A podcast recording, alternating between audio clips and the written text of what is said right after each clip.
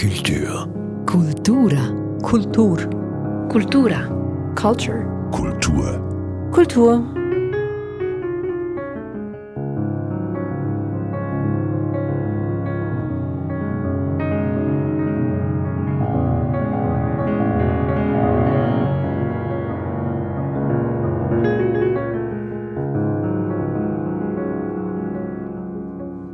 Dies ist der Kulturstammtisch. Mein Name ist Eric Facon. Hallo und herzlich willkommen. Wir sind heute zu Gast im Kreuz in Niedau, einem Ort, an dem seit 40 Jahren Kultur stattfindet. Konzerte, Theater, Kabarett und so weiter und so fort. 40 Jahre, eine richtig lange Zeit. Und nun die Versuchsanlage für heute Abend. Wie wird sich die kulturelle Szene weiterentwickeln? Wenn wir nochmals 40 Jahre vorausdenken, nach vorne blenden, ja, ich habe es mal kurz zusammengefasst unter dem Titel Kultur 2062, eine Version in 40 Jahren. Zu Gast sind heute Nicoletta Cimino, ehemalige Kollegin von mir von Radio SRF, heute Podcasterin, Kolumnistin und Journalistin des Jahres 2021. Dann Hanna Frey, Journalistin beim Bieler Tagblatt, hat unter anderem das Ausgehmagazin Raus lanciert. Ihr Spezialgebiet Menschen und ihre Geschichten, sprich kurz gesagt Kultur. Und dann Rebecca Sellen, Texterin, Moderatorin, Erwachsenbildnerin, hat kürzlich den vielbeachteten Roman geschrieben mit dem Namen Die Dinge beim Namen, der viel beachtet wurde. Und, man hört ihn im Hintergrund, der Jazzpianist Florian Favre aus Fribourg, der uns heute begleiten wird und auch an seinem Instrument vielleicht, falls es etwas zu kommentieren gibt, dies auch tun wird.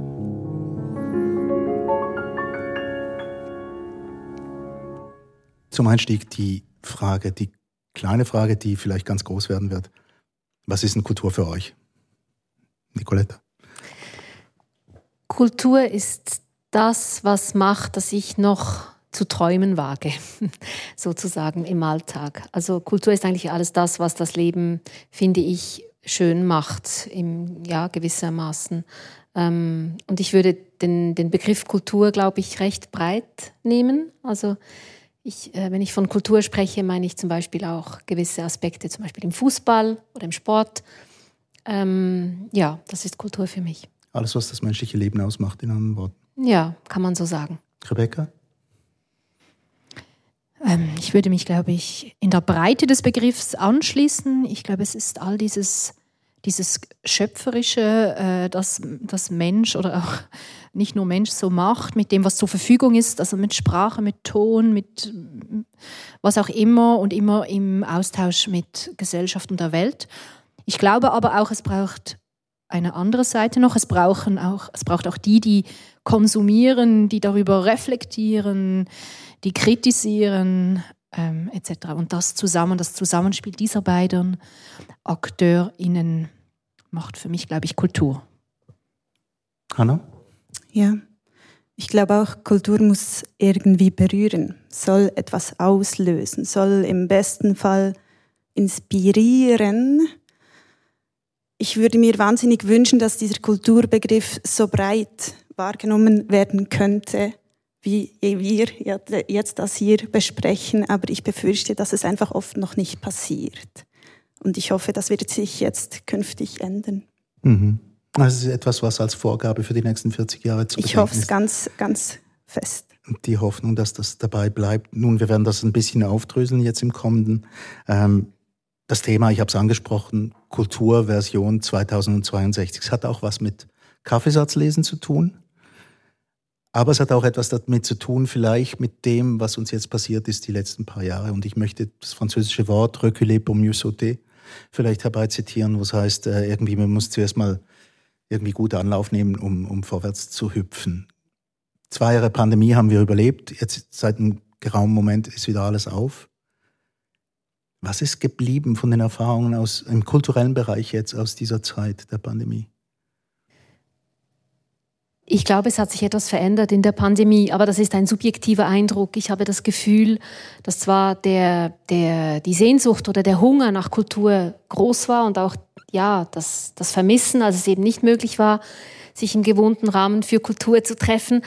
Ich glaube gleichwohl aber auch, dass die Leute ähm, eine Entwicklung durchgemacht haben und ich stelle das auch fest, so bei offiziellen oder, oder öffentlichen Veranstaltungen, dass die Leute zurückhaltender geworden sind, glaube ich. Mhm. Und dass man vielleicht auch ein bisschen wählerischer geworden ist und vielleicht in diesen zwei Jahren auch gelernt hat, dass man sich auch die, diesem Strom an, an neuen Events und ja, ganz vielen Sachen ein bisschen entziehen möchte. Aber das ist, wie gesagt, ein sehr subjektiver Eindruck. Aber ich habe schon das Gefühl, dass sich im Konsumverhalten, sage ich jetzt mal, von, von äh, Kulturinteressierten sich etwas verändert hat. Diesen Eindruck habe ich gar nicht. Jetzt in meinem Umfeld. Ich, ja, hatte wirklich das Gefühl, als man wieder konnte, als man wieder durfte, wollten die Leute und sie wollten viel und sie wollten alles auf einmal oder viele wollten alles auf einmal und ich fand das super schön und ich finde, bei in vielen Bereichen ist das auch so geblieben, bei den Konsumentinnen und Konsumenten. Ich habe äh, eine Erfahrung, die eher ähm, bei Nicoletta andockt. Und zwar, ähm, ich bin unterdessen im Moment unterwegs mit Lesungen und war vor einer oder vor zwei Wochen in Bern im Orel Füßli und es waren nicht besonders viele Leute da, was aber auch damit zusammenhängt, dass mich kein Schwein kennt. aber davon abgesehen ähm, hat der Filialleiter sich irgendwie bei mir entschuldigt und gesagt, ja, seit Corona ähm, kommen die Leute nicht mehr. Und es besteht aber ganz viel Hoffnung, dass sich das wieder ändert. Und dort wurde mir klar, dass es so eine Zweiteilung gibt. Einerseits haben sich gerade die Kulturanbietenden ähm, ganz viel Gedanken darüber gemacht, wie man neue Formate schaffen kann, wie man streamen kann, wie man das digital übertragen kann. Und gleichzeitig gibt es aber auch die, die ganz fest an dem festhalten, was vor der Pandemie war und auch die Hoffnung besteht, dass diese Formate wieder, ähm, wieder gefüllt werden können, dass dort wieder Leben zurückkommt. Und ob diese Hoffnung berechtigt ist, weiß ich nicht. Mhm. Hat es etwas vielleicht ähm, kurz zusammengefasst, wenn ich euch alle drei zusammennehme, viel Hunger nach kulturellen Ereignissen, steht gegenüber einem viel zu großen Angebot. Weil plötzlich auch die Produzentinnen und Produzenten ganz viel Zeit hatten, irgendetwas auszuhacken während diesen zwei Jahren. Ja, oder vielleicht viel Hunger, aber nicht mehr nach dem ganz genau gleichen wie vor zwei Jahren. Vielleicht. Mhm. Vielleicht möchte man eben eine Lesung, äh, auf Englisch sagt man, we're jaded, wir sind ein bisschen ähm, ja, fast verdorben worden in der Pandemie, dass eben ganz viele Sachen zum Beispiel gestreamt wurden, dass man eben gar nicht mehr aus dem Haus gehen musste, um eine Lesung, um einer Lesung beizuwohnen, oder? Also ganz mhm. viele. Man muss Sachen. sich nicht mehr bewegen, quasi ja, aus dem eigenen Haus. Genau. Ja, aber andererseits, so, also die Bützer Buben haben zweimal das Hallenstadion gefüllt. Also es war noch viel mehr. Es war nämlich im Letzigrund. ja, genau. Also, ich möchte das nicht noch näher kommentieren. ich will nur sagen, dass, dass es, es gibt Formate, die funktionieren ganz mhm. klar. Die Leute wollen dorthin, die gehen live. Und anderes funktioniert, glaube ich, nicht mehr ganz so gut. Und ich weiß nicht, ob man schon genau weiß, was funktioniert und was nicht. Und was ich glaube ich auch ein, ein Phänomen ist, dass ich jetzt auch, wenn ich so, ähm, ich moderiere ab und zu Tagungen oder eben Kunstanlässe oder Kinopremieren oder was auch immer, dass es sehr viel mehr No-Shows gibt. Also dass sich die Leute zwar anmelden, aber dann unan, unentschuldigt nicht kommen. Und das ist, glaube ich, für die Organisatoren manchmal recht schwierig, weil sie dann eben von einer gewissen Anzahl Leuten ausgehen und die kommen dann nicht und entschuldigen sich auch nicht oder sagen auch nicht ab. Und ich glaube, diese No-Shows haben bei all diesen kulturellen Events recht zugenommen. Ja, ich glaube einfach, bei der Musik funktioniert es ziemlich gut. Ich weiß nicht, Literatur ist, ist ganz anders, das hier ist auch ganz anders. Ich weiß nicht, wo wir das verankern wollen, ist ja den Leuten auch nicht wichtig, wo man das verankert. Mhm. Es muss gefallen oder es gefällt eben nicht.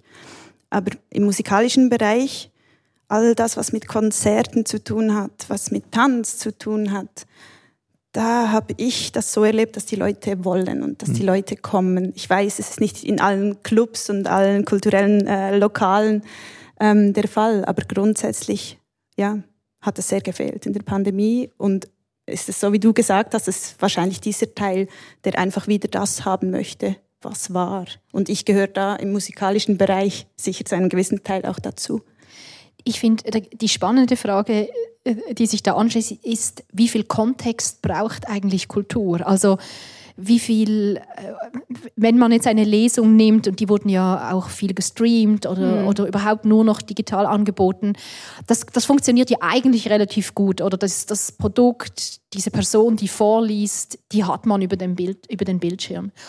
Und was halt fehlt dabei, ist äh, der Raum voll Leute, die vielleicht äh, im gleichen Moment seufzen oder im gleichen Moment lachen und so dieses Wir-Gefühl erzeugen. Und das finde ich schon noch spannend. Welche kulturellen Angebote brauchen diesen Kontext und welche vielleicht weniger? Meinst du mit dem Kontext die Begegnung? Ja, die Begegnung, der Raum vielleicht auch. Ähm, ja, eben Begegnung im Sinn von nur zusammen etwas miterleben oder, oder mitleiden oder so dieses mhm. Wir-Gefühl im Raum vielleicht. Das hat bei den Bürzerproben ziemlich gut funktioniert. Ja, das habe ich gehört. Ähm, Dort muss ich mir was abschauen. Aber ich glaube, das ist auch wichtig, zum Beispiel bei, bei der so, sogenannten Hochkultur. Also, wenn ich mir vorstelle, drei Stunden Oper am Bildschirm, ich weiß jetzt nicht, ob ich mir das antun möchte, aber wenn ich dann im Opernhaus sitze und es riecht nach Plüsch und Parfum von der Frau hinter mir und, und vorne ähm, raschelt jemand immer mit den Bonbons und man ist so im Sog der Musik und der Bilder, das ist schon etwas anderes, oder? Ich glaube, da braucht es wirklich eben auch diesen ganzen Kontext ja, die, dieses, dieses Pompöse und so, das gehört dann irgendwie wieder zu. Und wenn ich mir vorstelle, dass ich dann diese Oper daheim vor, an meinem Mac schaue und ja, im Pyjama, weiß nicht, ob das. Das tust du eben nicht, würde ich behaupten. Genau. Ich glaube, das hat niemand getan und auch mit den Konzerten und den Live-Shows, das hat nicht funktioniert. Mhm. Das konnten wirklich die Besten und Größten sein. Mhm. Das wollte niemand schauen. Es hat sich vielleicht am Anfang ein bisschen angefühlt wie. Ähm, ähm, Tatort schauen am Sonntag. So ein bisschen das Wir-Gefühl. Man weiß, die anderen schauen es vielleicht auch und es ist okay, aber es ist ganz niederschwellig und es schwingt so mit. Und dann, ja, vielleicht ist ein, ein klitzekleiner Moment Euphorie aufgekommen am, am Beginn des Ganzen. Man dachte, oh, jetzt ist man wieder in diesem Gefühl und dann war es schnell wieder weg. Bei ja. mir war es zumindest so. Habt ihr dann irgendwelche von diesen Angeboten dann auch genutzt? Also wir waren ja schon dort. Du hast behauptet, das macht man eigentlich gar nicht so richtig, oder? Und sagt, oh, es ist schön, gibt es eine Oper, schön gibt es was weiß ich was für ein Konzert von irgendwem. Ähm, ich habe dann auch mitgekriegt, dass Leute zu Hause saßen und gedacht haben, ah, so sieht es jetzt bei XY zu Hause aus. und die sollte mal wieder die Topfpflanzen ein bisschen begießen, bevor sie dann einen Song singt. Ähm, habt ja. ihr solche Angebote benutzt? Ja, ja ich habe ähm, ein paar Mal habe ich ähm, Igor Levit zugeschaut, wie er Klavier gespielt hat. Dieser deutsche bekannte Pianist, ähm, Pianist, der hat, ähm, der hat so kleine Konzerte gegeben und das habe ich der hat die dann über Twitter zum Beispiel, glaube ich, ausgespielt, das habe ich geschaut. Oder auf Facebook hat Giovanotti zum Teil Konzerte gegeben, die er live gestreamt hat, das habe ich schon geschaut, ja. Mhm. Aber mehr so, ja, das ist dann nicht das Gleiche. Dann eben sitzt du da und denkst, ah, das ist noch ein schöner Teppich, ah, oh, oh okay. Ähm, der hat jetzt noch interessante Schuhe an. Also weißt du, du schaust dann das ganz anders. Das ist ganz anders natürlich, als wenn du in einem Konzertraum Eben, und plötzlich, plötzlich fängt einem an, das an zu fehlen, was an im Normalbetrieb nervt, oder? Nämlich ja, das die Leute, die Aftershave, den Mann hinten dran und die, die vorne immer den Popcorn so laut kaut und so. Ja. Und das fehlt einem dann plötzlich. Obwohl ich, ich finde, es hat schon auch das andere. Also ich habe so das Glück, wenn ich ähm, in eine Lesung reinsitze, dass eigentlich in der Regel immer Michael Jordan vor mir sitzt und ich eigentlich nichts sehe, aber wirklich nichts. Und ähm, das hatte mit diesen digitalen Angeboten. Es ist wie wenn man einen, einen weiß nicht, Europa ähm, einen, einen dieser großen Matches im, im, Fernsehen sieht. Plötzlich Champions sieht man League. Champions League und plötzlich sieht man alles. Und das war, das hatte auch so ein bisschen diesen Effekt bei den Lesungen. Plötzlich habe ich die Person gesehen, die liest ganz nahe. Mhm. Und das hatte auch was. Aber liegt es vielleicht nicht auch daran, dass man eben dann nach dem Positiven gesucht hat? In diesen Momenten. Ja, also klar, mir, mir ging es dann so. Ja, ja, ja, ja, Aber eben, wenn man sich über, die Frage ist ja, was bleibt von dieser Zeit? Genau. Und ich, mhm. ich habe das Gefühl, von dieser ganzen Streaming-Kultur bleibt in der Kultur nicht allzu viel. Ja, das stimmt, ja. Aber ich fände es auch schade, und zwar einfach, wir, die hier sitzen, sind gesunde, äh, gesunde Menschen, soweit ich das beurteilen kann, ähm, wir haben offensichtlich genug Geld, um uns vielleicht auch ein Eintrittbillett irgendwo kaufen zu können. Und ich glaube, dass dieses, diese neuen Formate die Kultur auch niederschwelliger gemacht hat, gerade für Menschen, die aus psychischen oder körperlichen oder finanziellen Gründen sich nicht, ähm, nicht in der Lage sind, live äh, sich ein Angebot anzusehen. Und wenn man wieder ganz zurückgeht, dann ähm, schließt man wieder Leute aus aus dem Kulturbetrieb. Und ich finde, äh, alleine aus diesem Gedanken schon empfehlen sich vielleicht hybride Formen. Was wird denn bleiben davon? Also, Hanna, du hast das Gefühl, da wird nicht wahnsinnig viel übrig bleiben davon. Ähm, es wäre aber wünschenswert, gewisse äh, Formen würden bleiben. Ich denke jetzt mal laut Literaturfestival Solothurn, ich habe dazu geguckt, die hybride Fassung. Und ich fand es anstrengend, weil etwas gefehlt hat, nämlich die Begegnung und der Austausch. Und das ist doch ein wichtiger Teil der Kultur. Aber was von dem könnte denn bleiben? Also, wir haben etwas, hast du angesprochen, Rebecca? Eben Leute, die sich vielleicht sonst nicht leisten können oder die vielleicht aus körperlichen oder sonstigen ähm, Schwierigkeiten nicht teilnehmen können, die plötzlich können. Also ich glaube, es bleibt auch ein Bewusstsein dafür, dass man in der Not erfinderisch sein muss. Ich glaube, ganz viele Leute mussten sich zum ersten Mal überlegen, hey, was machen wir eigentlich genau und wie und wie bringen wir das jetzt eigentlich rüber, wenn wir eben wenn wir es eben nicht mehr so machen können, wie wir es eigentlich immer gemacht haben. Also ich glaube, es hat bei vielen auch einen, ja, einen Denkprozess ausgelöst, habe ich das Gefühl. Und ich glaube, dieses Bewusstsein auch, dass man ähm, unter schwierigsten Bedingungen trotzdem etwas macht, was man Kultur nennt, das ist ja eigentlich eine gute Lektion ähm, für alle, auch wenn es natürlich auch ganz viele Institutionen oder, oder Organisationen gibt, die ja, daran zugrunde gegangen sind, weil einfach die finanziellen Mittel nicht so nicht mehr da waren oder das, ja, weil, weil die Kundschaft nicht mehr da war. Aber ich glaube schon, dass das bleibt. Eine gewisse, vielleicht auch eine gewisse Demut. Ja, und vielleicht auch eine gewisse Flexibilität, oder? Also, das ist ja auch das Thema an den Schulen, oder war das große Thema an den Schulen. Irgendwie hieß es einfach jahrelang, so muss, es muss so, und im kulturellen Bereich auch. Ja, den Frühling haben wir jetzt geplant, es war Dezember und sie sagten, den Frühling haben wir verplant, vielleicht Ende August können wir dann schauen, oder? Und jetzt ist das wirklich anders. Ich glaube, das, das Bewusstsein ist anders. Mhm. Und das finde ich eigentlich schön. Ich glaube, in einem zweiten Teil müssen wir da mal drüber sprechen, was denn das Ganze wirklich auch heißt und wie sie diese Formen aussehen könnten.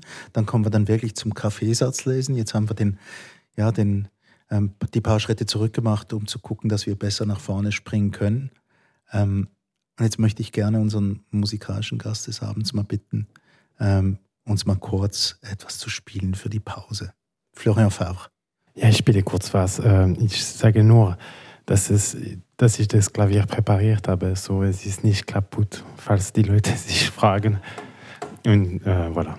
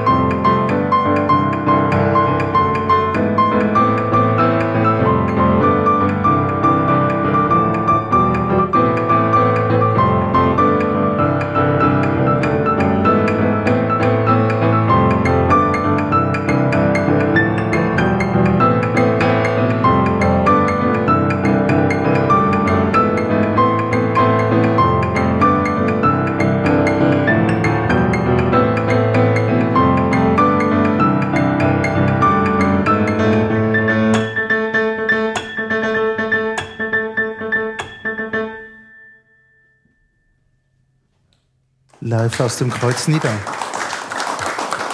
Merci, Florian Farb.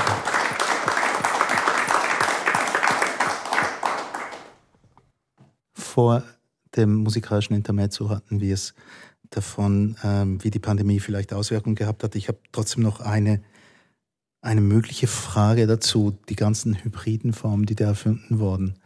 Ähm, überall ist die Rede davon, es gibt jetzt hybride Formen, es gibt Transformationsprojekte, wird ganz hoch gehängt.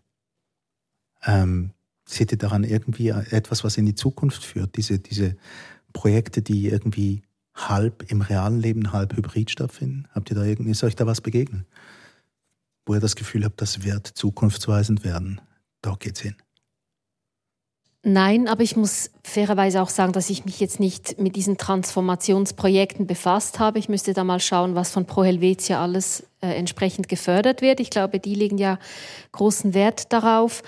Ähm, was ich aber feststelle, ist, dass es Diskussionen gibt, wie man es eben anders machen könnte, und zwar wirklich auch in den sehr, sehr etablierten Institutionen. Also ich weiß, dass es im klassischen Bereich zum Beispiel bei vielen großen Symphonieorchestern wirklich auch die Frage diskutiert wird, müssen wir wirklich auf Welttournee zum Beispiel, also müssen wir wirklich äh, nach Asien und dort äh, Konzerte spielen, müssen wir die, das ganze Ding mitmachen in Sachen Nachhaltigkeit, mhm. dass alle unsere Instrumente und wir mit dem Flugzeug und dann ähm, ja in, in diesen, in diesen auf diesen großen Kontinenten herumreisen, ist das wirklich noch nachhaltig? Müssen wir das wirklich machen? Und so Diskussionen werden geführt oder dass ähm, Theaterstücke zum Beispiel ähm, geübt werden ähm, also ja, remote, also dass zum Beispiel der, der Regisseur in einem Land ist und, und die Crew in einem anderen Land und, und dass, dass man das dann so einübt, dass es nicht immer die Reiserei gibt. Also so, so ganz konkrete Sachen gibt es natürlich schon. Ich weiß nicht, ob das jetzt unter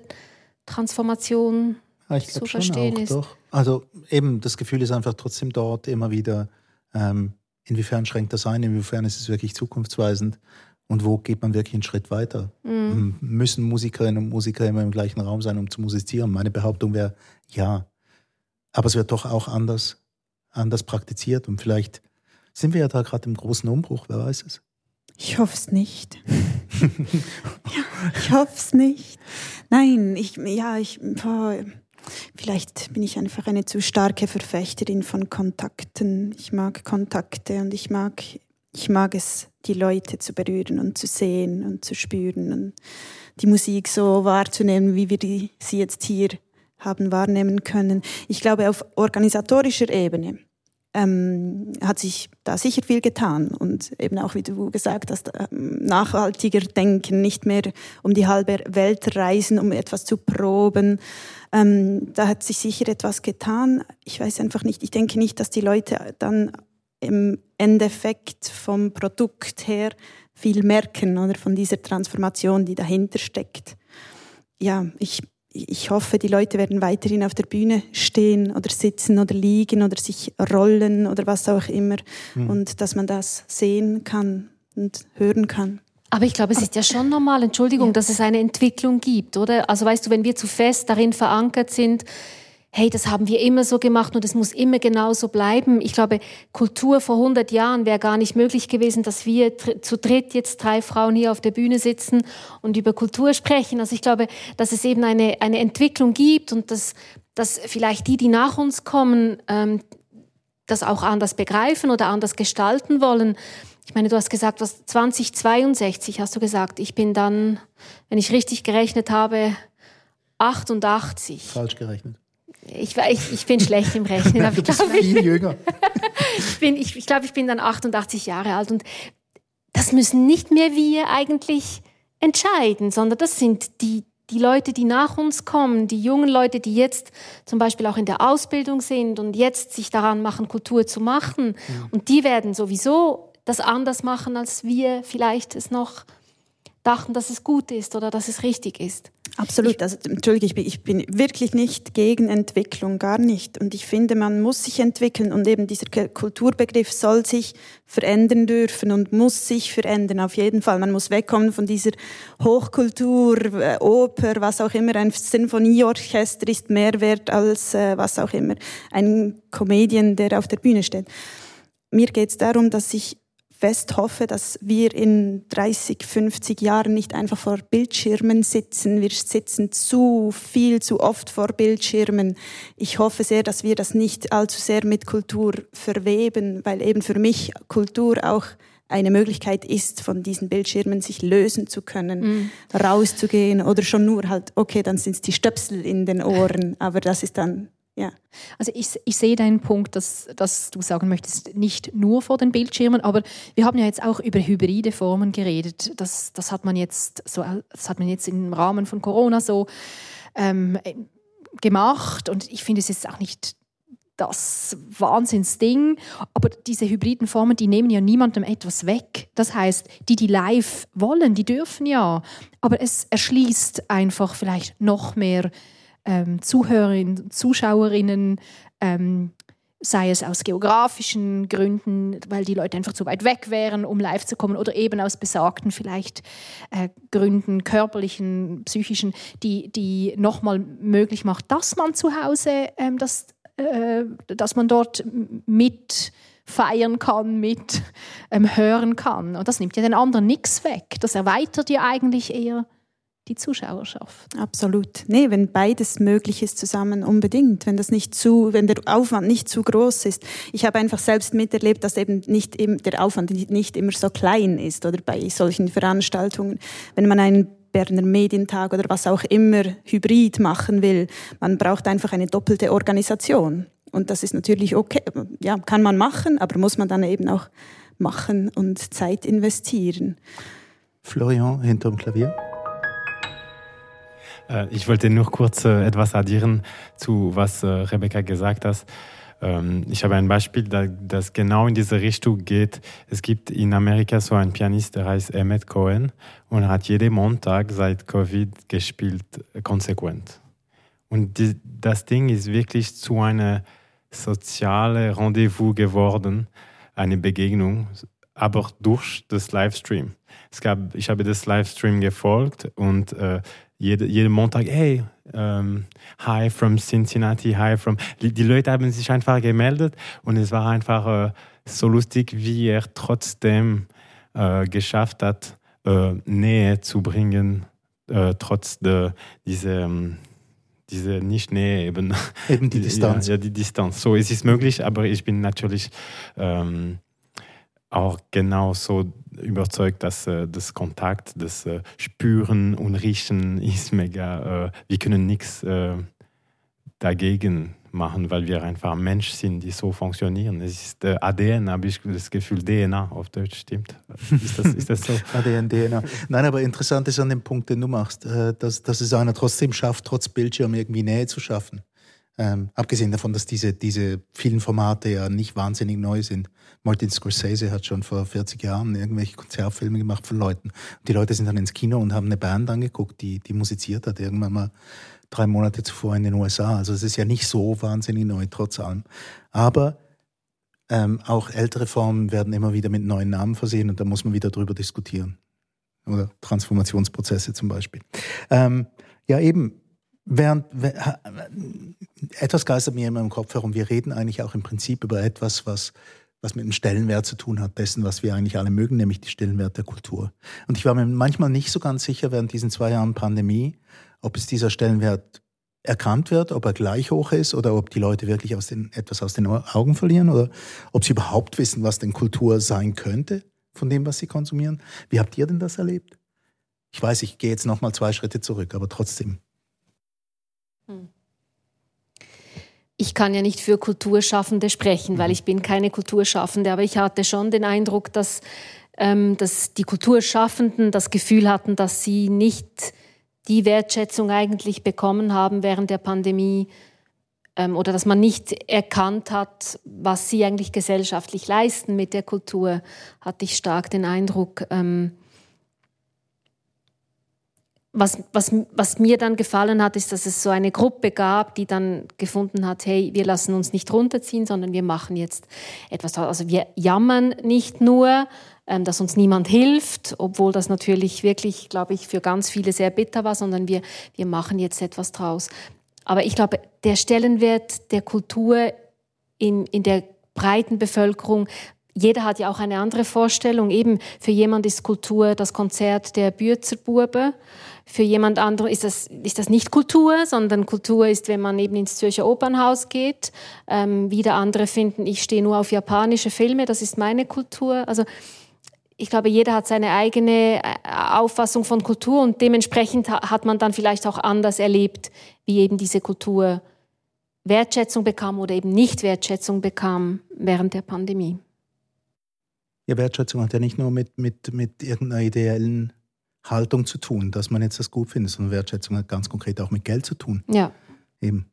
Also ich glaube auch, es war wirklich keine gar keine lustige Zeit für mhm. die Künstlerinnen und Künstler. Ich habe mit so vielen Leuten, also viele Leute interviewt, unter anderem auch Lo und Lödig, die sagten, also wir würden nicht überleben und ohne unsere Jobs. Und es gibt, ich weiß nicht, viele äh, Musikerinnen und Musiker, die von ihrem, äh, von, von, von der Kunst leben können. Wenn, dann wären sie vielleicht zumindest über den, die Sommermonate und bei ihnen hat's ja war es dann wirklich, wirklich auch dramatisch, kann man sagen. Und äh, ich glaube auch viele von diesen Online-Angeboten, die es gegeben hat, war vielleicht auch, um sich eben zu beschäftigen, ne? um etwas zu tun. Weil tu, tu mal zwei Jahre lang nicht das, was du da machen willst eigentlich. Mhm. Ich denke, das ist wirklich schwierig, auch für die Kulturveranstaltenden übrigens. Von daher, ja. Und ich glaube, als Konsumentin, ich selber habe ich mir wahrscheinlich, ich habe mich immer wieder selbst versucht zu schützen, indem ich eben gesagt habe, ja, das geht jetzt schon. Wenn ich jeden Tag gedacht hätte, ich hätte jetzt, ich wäre so gern an einem Konzert, ich hätte mir keinen Gefallen getan damit. Und ich denke, der Mensch ist ein Gewohnheitstier und irgendwann, ja, geht's dann halt ohne. Aber als wir dann wieder konnten, war es dann sofort wieder da bei mir.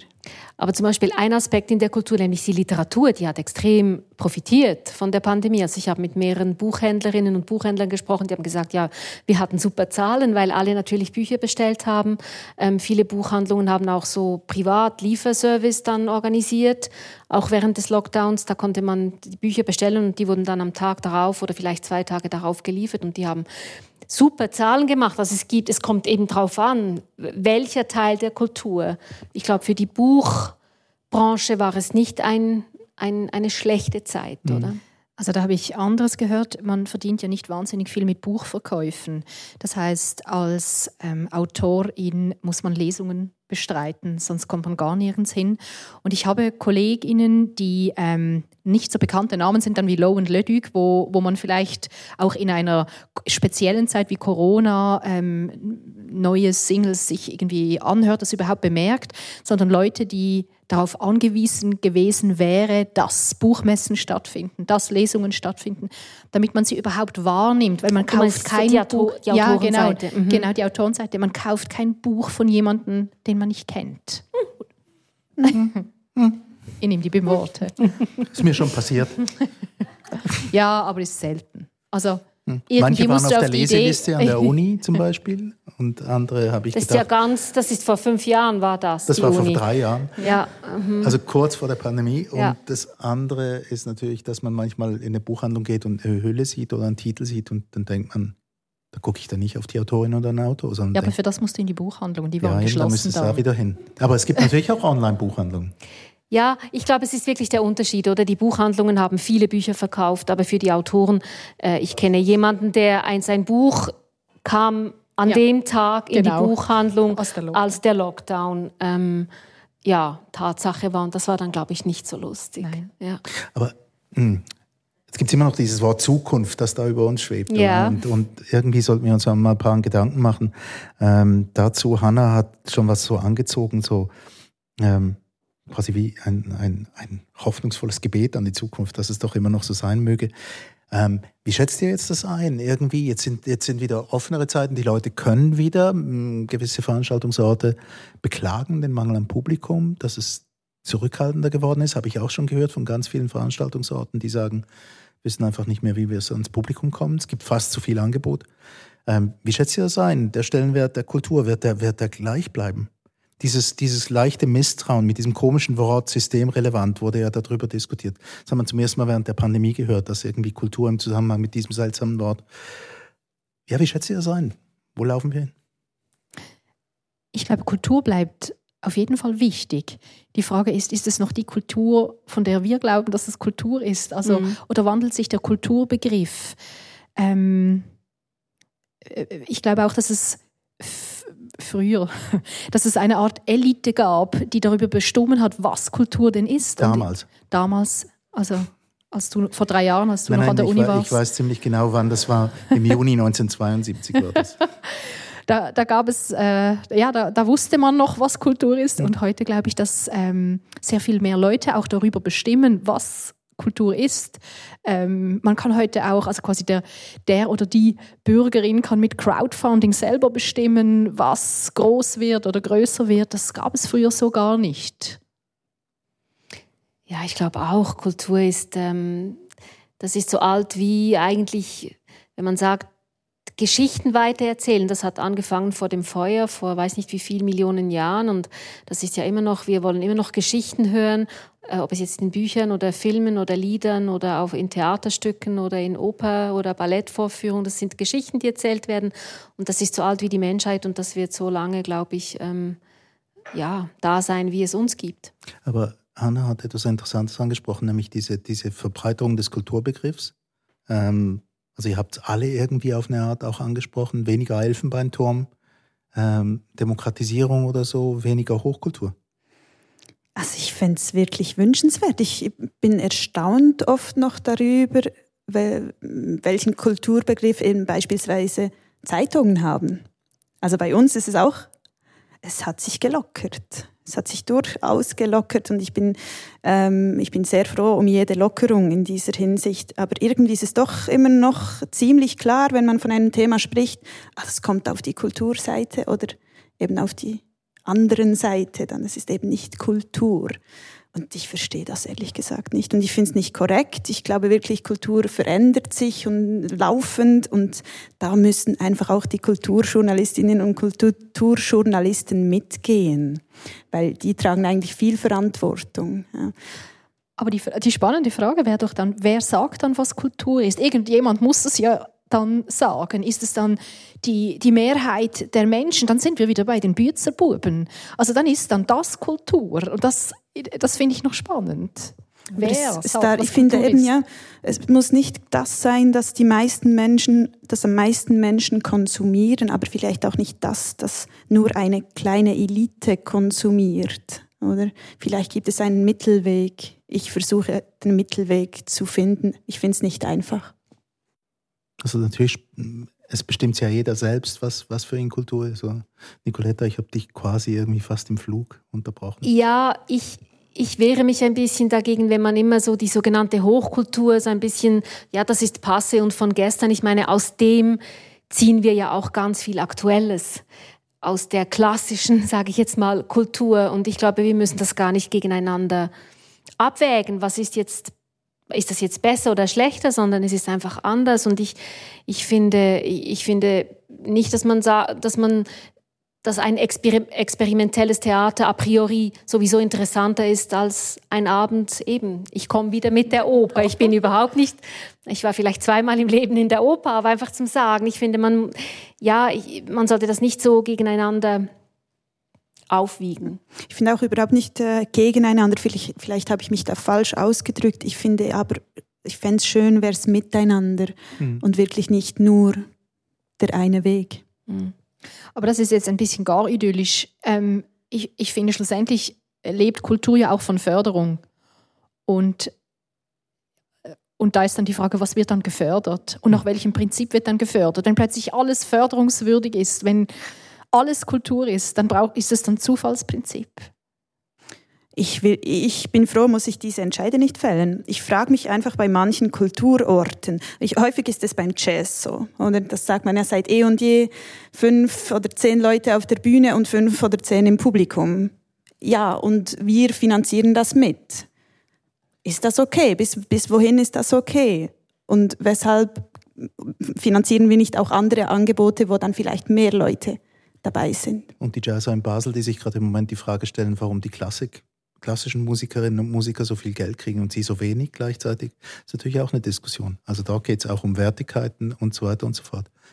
Und ich glaube, das ist auch, was passiert in gewissen Kantonen. Sie überlegen sich wirklich auch, wieso geben wir so viel Geld an der Klassik und es gibt wenig Leute, die da gehen. Und ich, ich glaube, das war auch ein Teil von den äh, Projekt de Transformation, neue Orte zu finden, Desakralisierung vom, äh, Entsakralisierung vom was als auch Kultur genannt wird. Wir wissen überhaupt nicht, was es heißt.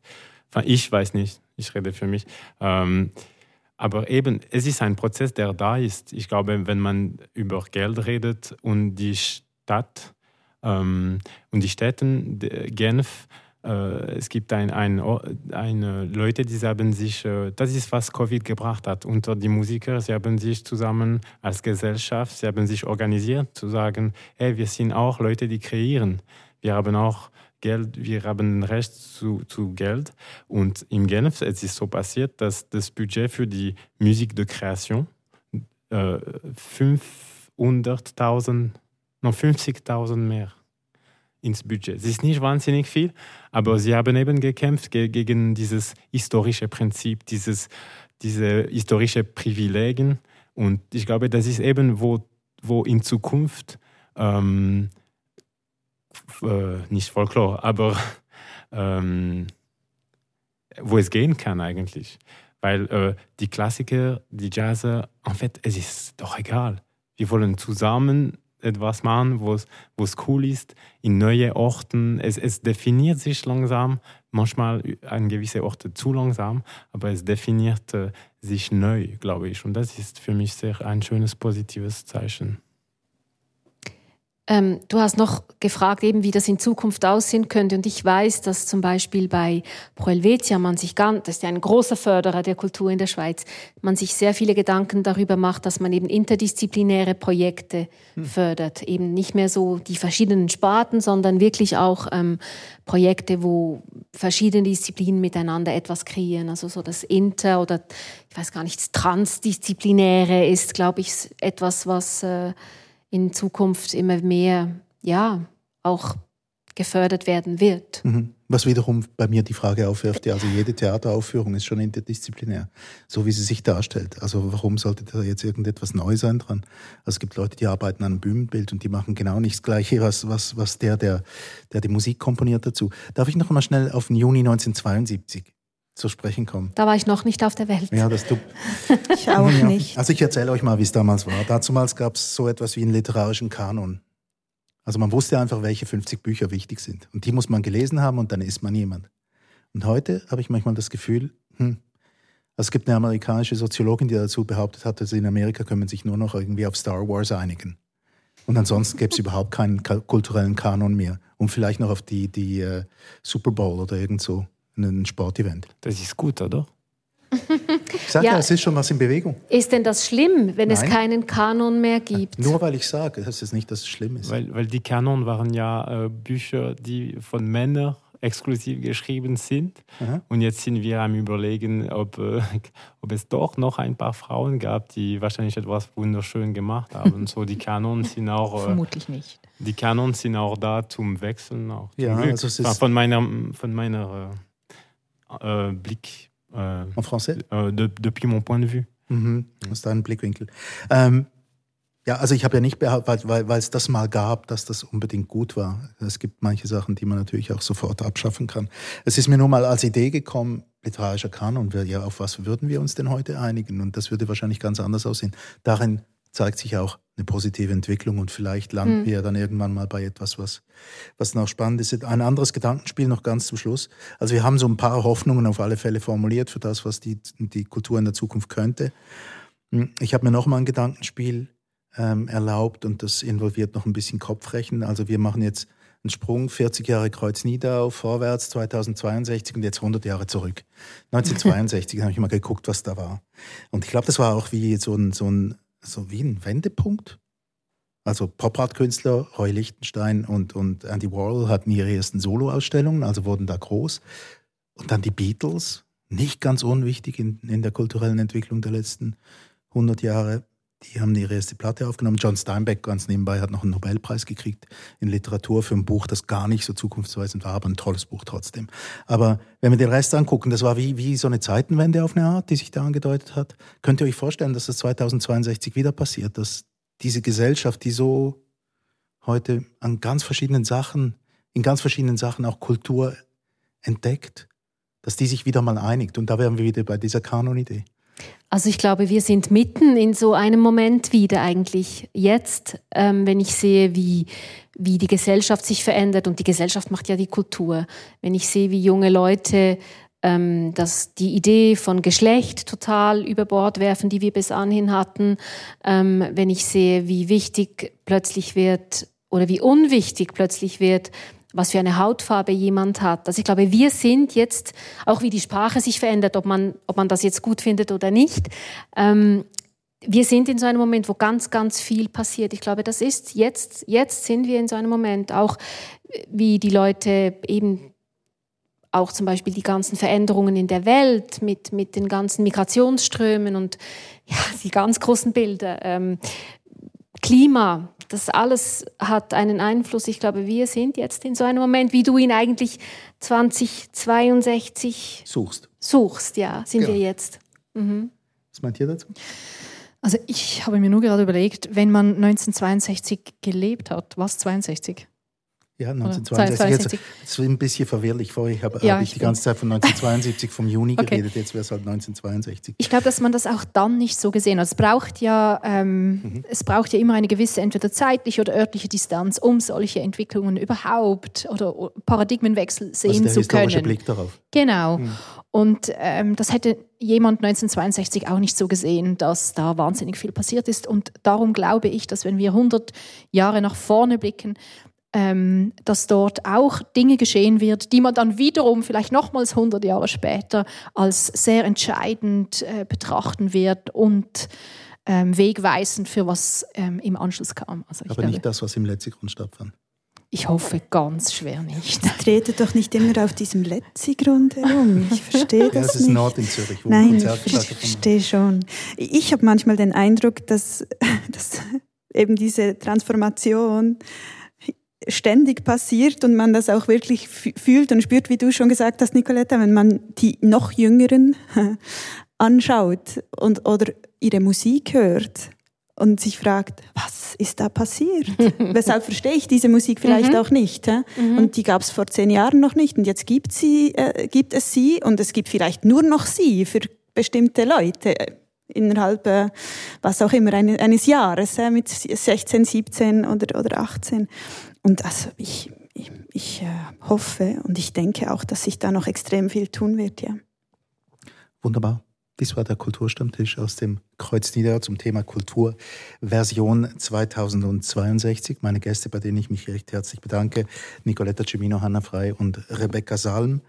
Mein Name ist Eric Facon, das war der Kulturstammtisch. Et puis un grand merci aussi à Florian Favre qui nous a accompagnés pendant les 40 minutes, ou je ne sais pas combien c'était en fait. et que nous entendrons encore une fois maintenant. Merci beaucoup. Okay, ich sage kurz, was ich mache. Äh, ich klebe ein Gummi in den letzten zwei Seiten. So, es klingt ungefähr so. Es klingt so, wie ein Bassdrum. Und nachher lege ich, äh, äh, stelle ich ein Wörterbuch, spanischen Wörterbuch, ganz wichtig, mit Büroklammern auf die Seite, damit ihr werdet sehen, wie es klingt. Viel Spaß.